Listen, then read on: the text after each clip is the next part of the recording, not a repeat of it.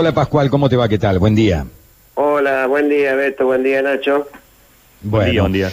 Eh, preocupados, obviamente, ¿no? Por todo esto que está pasando. Vos te toca estar en una de las trincheras, yo diría, más importante hoy, ¿no? Todos los días tenemos noticias del Instituto Malbrán, de allí salen fundamentalmente las principales noticias de que está requiriendo la, opinión pública, la sociedad, en medio de una pandemia con la que se está viviendo. Pero ayer damos a conocer buenas noticias vinculadas con el Malbrán, que estaban relacionadas con investigaciones que se están llevando adelante, eh, tratando de buscar algunas soluciones o paliativos para el tratamiento de la enfermedad.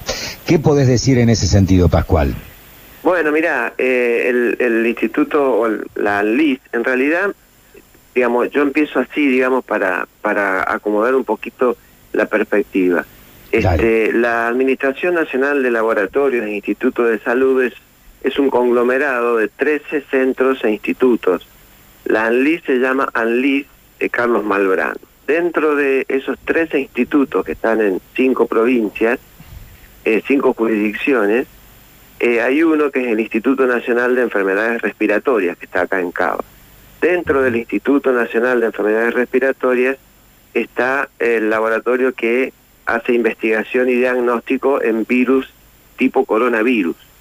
Así que fíjate vos cómo, cómo esto tan grande se va afinando hasta llegar a un equipo de gente fantástico que eh, ha logrado secuenciar el genoma viral junto con otro departamento que es de, informática o de bioinformática, han logrado secuenciar el genoma viral y encontraron tres cepas de virus que a lo largo del contagio y de la transmisión en todo el mundo este, han sufrido pequeñas mutaciones y por lo tanto su identificación es como encontrarle el DNI al virus, esa intimidad genética y encontrar eh, estos estas pequeñas mutaciones, estos pequeños cambios en el material genético hace que puedan clasificarse como nuevas cepas virales.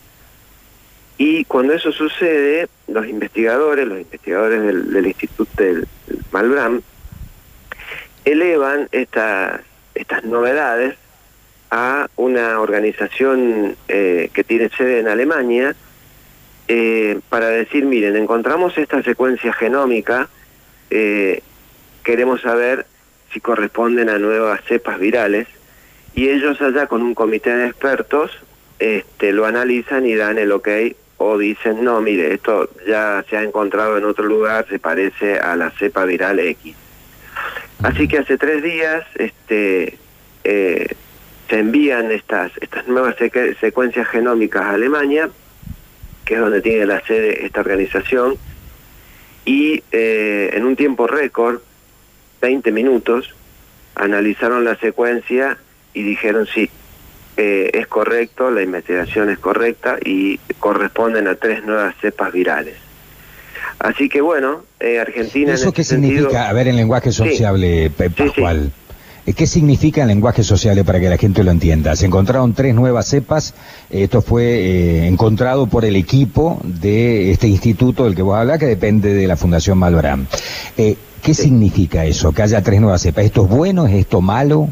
Esto es bueno, esto es bueno, y, ahora cuento por qué, Beto. Esto es bueno porque mientras más cepas virales se encuentran en todo el mundo, van a esta base de datos que, después los investigadores consultan para ver lo que ha cambiado el virus a lo largo del tiempo y por lo tanto pueden estimar eh, cómo se mueve, a dónde viaja, si en algunos lugares esa cepa después no se desarrolla más, si alguna cepa que eh, vino de tal lugar o fue a tal lugar es muy virulenta, si otras son más suaves. Eh, además, teniendo cada vez más conocimiento de las cantidades de cepas que hay, en el caso de que se pueda desarrollar una vacuna, vos podés hacerla mucho más amplia, porque sabes que hay este, tanta cantidad de cepas distintas. Es como si te dijera un antibiótico de amplio espectro, porque vos sabés que ataca una cantidad de microorganismos. Así que esa, esa es un poco la idea, contribuir al concierto mundial de investigadores que encuentran nuevas cepas y por lo tanto se presupone que sería de extrema utilidad para encontrar una vacuna más amplia y más efectiva. De cualquier manera, para hablar de desarrollo de vacuna estamos hablando de meses, sino de un año a lo mejor, ¿no? Sí, se estima que hay muchos grupos en el mundo trabajando en vacunas, a veces algunos trascienden y bueno, a veces también hay, hay noticias falsas, pero hay muchos trabajando en esto y bueno, eh, lleva su tiempo, ¿no? Hay que hacer pruebas en animales, después pruebas en humanos, en fin ojalá se pueda acelerar algunas cosas y, tengamos una, una, vacuna pronto, pero ahora es muy muy prematuro hablar de eso, de decirlo. Pascual, esto que vos comentabas, me parece que es lo que está a la orden del día, ¿no? Hay como una desesperación, lo que yo veo como periodista, no soy del palo de ustedes, pero como periodista veo que hay una especie de desesperación por hacer publicaciones médicas hoy, ¿no? De avances, de, de supuestos avances o de supuestos pequeños grupos de investigación vinculados con algún paliativo para la enfermedad, ¿no? Uno lo ve ahora sí. googleando simplemente, ¿no? Ve la enorme cantidad, en cada uno de los países hay algún grupo que está investigando algo y que creen o están convencidos que han logrado detectar tal o cual cosa que puede ser un paliativo. Lo que estás corriendo con mucha fuerza, por ejemplo, es que una vieja vacuna, la vacuna de la BCG, podría ser beneficiosa, eh, quienes están inmunizados, digamos, eh, tendrían un, un, paso de la enfermedad en caso de contagiarse no tan eh, eh, tremendo, digamos, no tan fuerte, ¿no? ¿Hay algo de esto que sea cierto o todo esto que está circulando también son simplemente comentarios sin ningún tipo de asidero científico? Eh, hay, hay algunos estudios que han analizado la correlación entre poblaciones con, con alta inmunización en BCG y otras que no. yo, a ver, no es mi, mi campo de acción y opino ahora no como director de la ANLI, sino como ciudadano. Me parece a mí que como esa correlación podría haber muchas otras y no las conocemos. Entonces, bueno, esta salió, se comentó, pero sin embargo yo creo que es una cuestión más bien estadística. Podría tener relación y es posible. Eh, habrá que probarla, pero para probarla hay que hacer ensayos clínicos y hacer este ahora nuevos grupos, es decir, pues qué sé yo, poner un grupo de control que se lo vacune y después se le infecte con coronavirus y ver cómo reacciona. Es decir, es una correlación puramente para mí, ¿no? Como, como ciudadano, este, más, más estadística y de, y de observación que de otra cosa. Que pueda ser cierta y es, es posible. Ahora, eh, vivimos en un mundo muy ambiguo, donde los mismos datos son interpretados para tener una conclusión y los mismos datos pueden ser interpretados para tener la conclusión contraria. Así que, qué sé yo, si apareciera un país que no está vacunado contra la BCG y sin embargo tiene pocos contagios, entonces, ¿qué diríamos? ¿Te das cuenta? Sí, claro. Sí, sí, sí. Y el tema del plasma, el tema del plasma de las personas que han sido infectadas, que han tenido la enfermedad, en la utilización eh, de las personas que están enfermas. Bueno, también eso, eh, hay muchos grupos en el mundo y en Estados Unidos, en Italia, y, se está usando. Eh, esa es una, porque ahí sí conozco un poquito más, eh, eso sí, en apariencia está, estaría funcionando, pero también lleva un tiempo, porque el uso de plasma de personas convalecientes tiene que tener un protocolo, es decir, vamos a suponer que vos tenés personas convalecientes que han, han tenido la infección y se han sanado, se han curado, que hay. Muy bien. Eh, entonces se supone, como se ha trabajado también en fiebre hemorrágica argentina, etcétera, que se ha utilizado plasma de, personas convalecientes, que vos este, podés usar ese plasma. Ahora, ¿cuántos anticuerpos hay en ese plasma? Todavía hay que medirlos bien.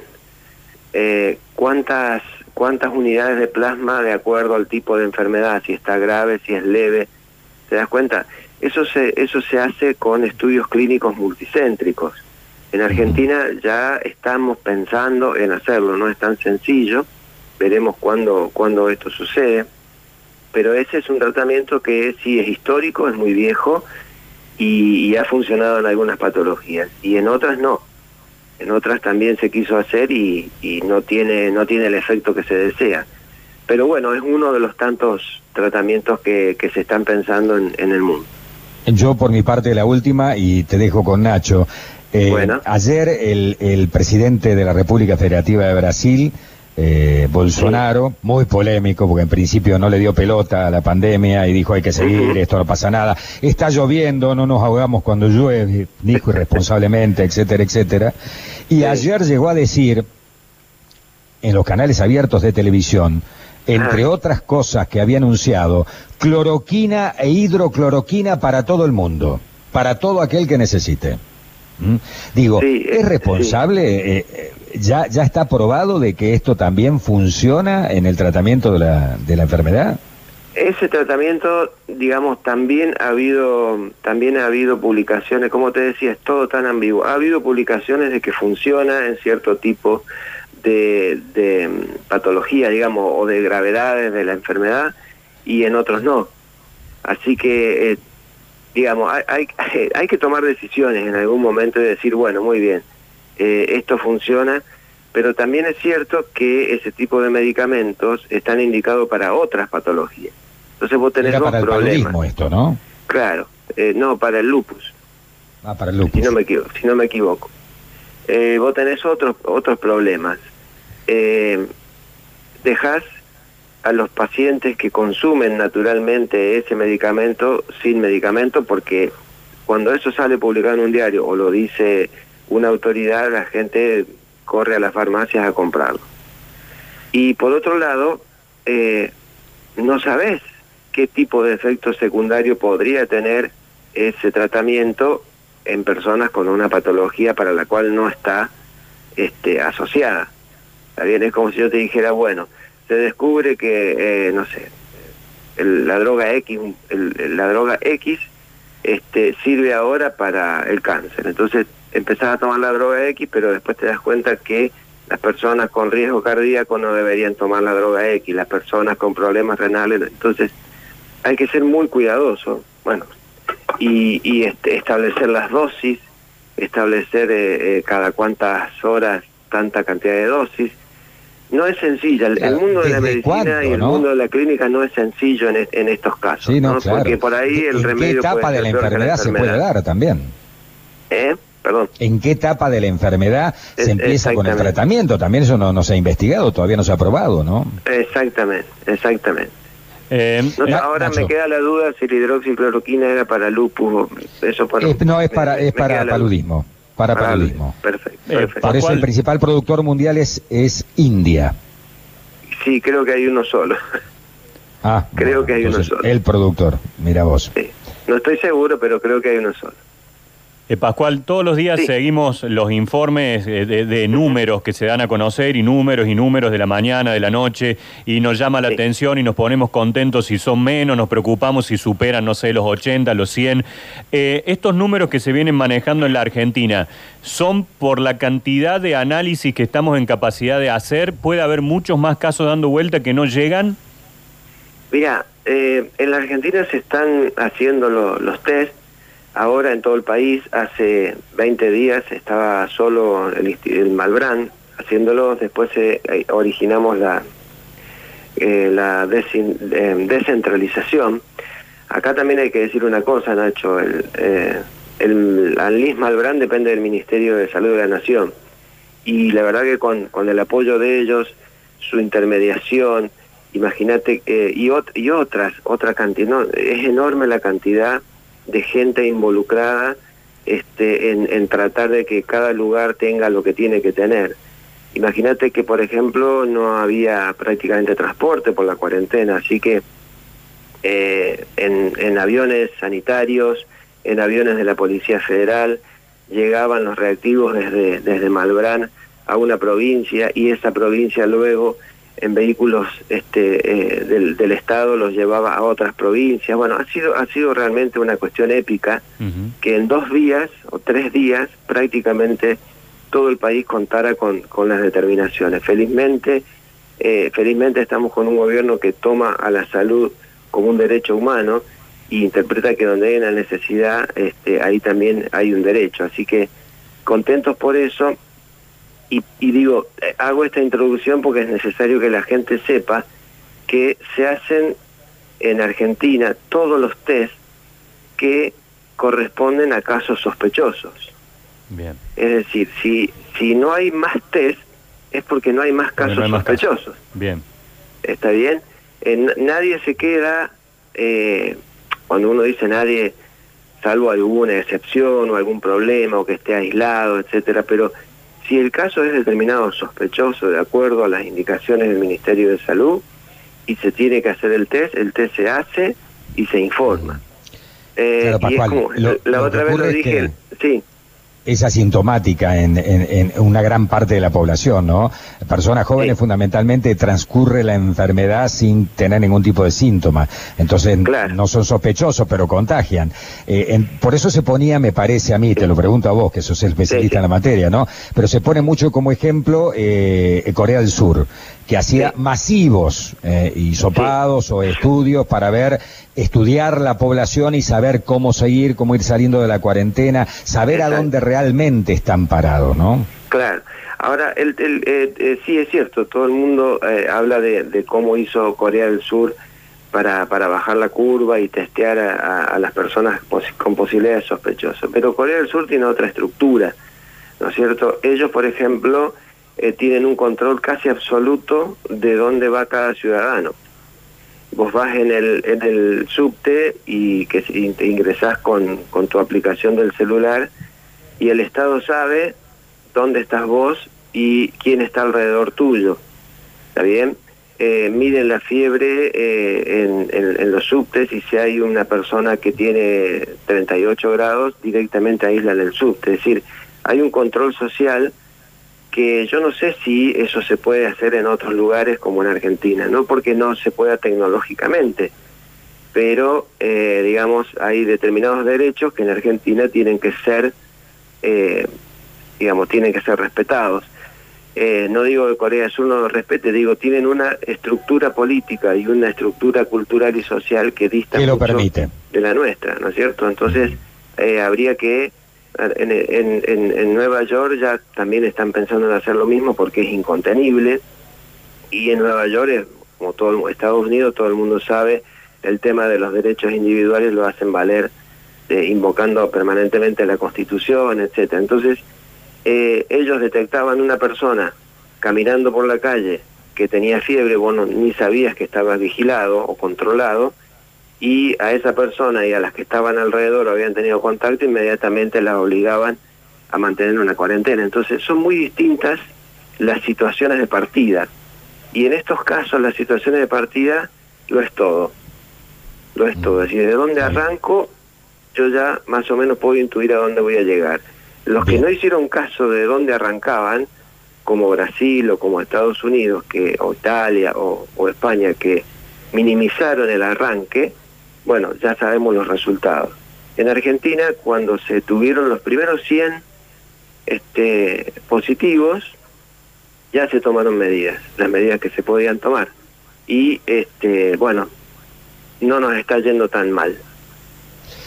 Bueno, veremos cómo, cómo transcurre. Yo felicitaciones a todos ustedes allí en el Instituto Malbrán, en la Fundación, por todo el laburo que están haciendo. Bueno, y en tu nombre a toda la gente que está laburando por nosotros, eh, los cuerpos médicos, paramédicos, enfermeros, en fin, investigadores, científicos, biólogos, eh, microbiólogos, etcétera, etcétera, etcétera. Muchísimas gracias a todos y bueno, un abrazo, Pascual. Gracias, gracias a ustedes por comunicarse. Un abrazo para, para ustedes.